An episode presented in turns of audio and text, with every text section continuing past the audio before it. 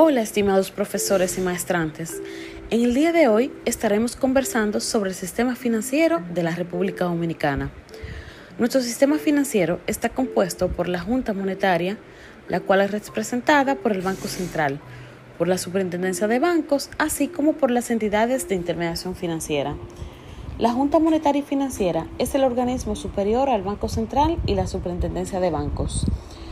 La principal atribución de la Junta Monetaria es determinar las políticas monetarias, cambiarias y financieras de la nación conforme a lo dispuesto en la Ley Monetaria y Financiera. Mientras que el Banco Central tiene dentro de sus funciones principales la ejecución de políticas monetarias y cambiarias, establecimiento de encaje legal, imposición de sanciones por incumplimiento, mantener el valor de la moneda nacional, administración de las reservas y de los fondos de contingencias y consolidación bancaria que sirven para respaldar a las entidades y a los ahorrantes del sistema financiero. Por su lado, la Superintendencia de Bancos tiene como rol principal la supervisión de las entidades de intermediación financiera y a su vez velar por el cumplimiento de las diferentes leyes y regulaciones que rigen el sistema.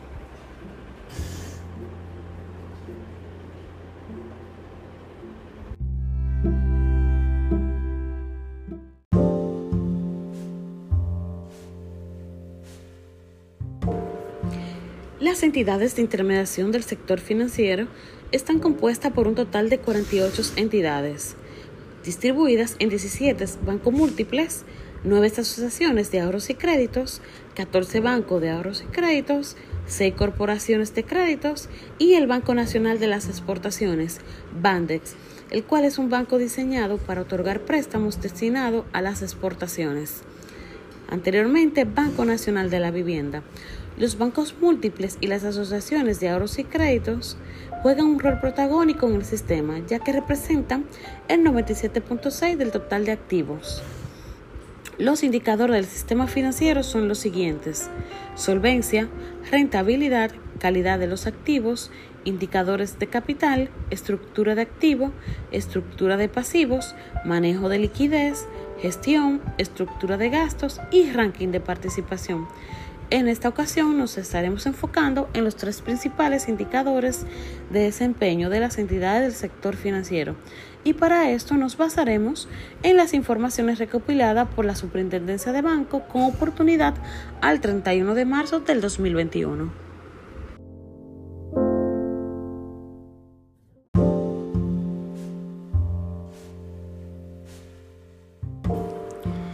Índice de solvencia. La solvencia bancaria se asocia con la capacidad económica que tiene una entidad financiera para enfrentarse a sus obligaciones en relación con su patrimonio existente.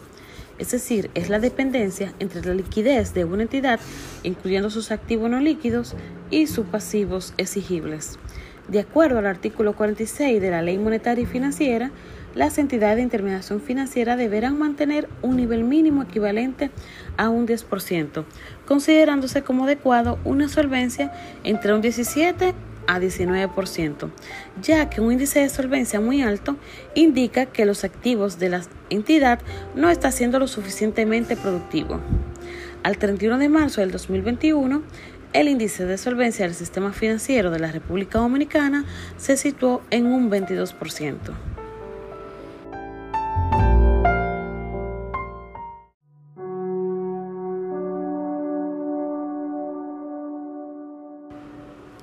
Rentabilidad. Tradicionalmente, la rentabilidad de un banco mide la capacidad de una entidad de generar ingresos, es decir, de obtener beneficios en relación con los fondos propios o con el activo. Es por esto que los principales ratios para medir la rentabilidad de una entidad de intermediación financiera son el ROA y el ROE, los cuales miden los beneficios con relación al total de activo y al patrimonio, respectivamente. En esta ocasión nos enfocaremos en el ROE del sistema financiero al 31 de marzo del 2021, el cual se presenta en 28.18, impactado principalmente por los bancos múltiples y las asociaciones de ahorros y créditos, las cuales presentan un ROE de 22.46 y 12.47 respectivamente.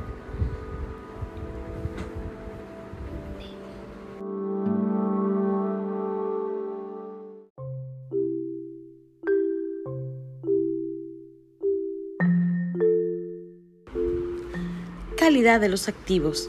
Este indicador evalúa la calidad de los activos que mantiene una entidad financiera. Este mide principalmente la capacidad de la entidad para administrar, controlar y reconocer los riesgos inherentes en las operaciones que realiza la entidad.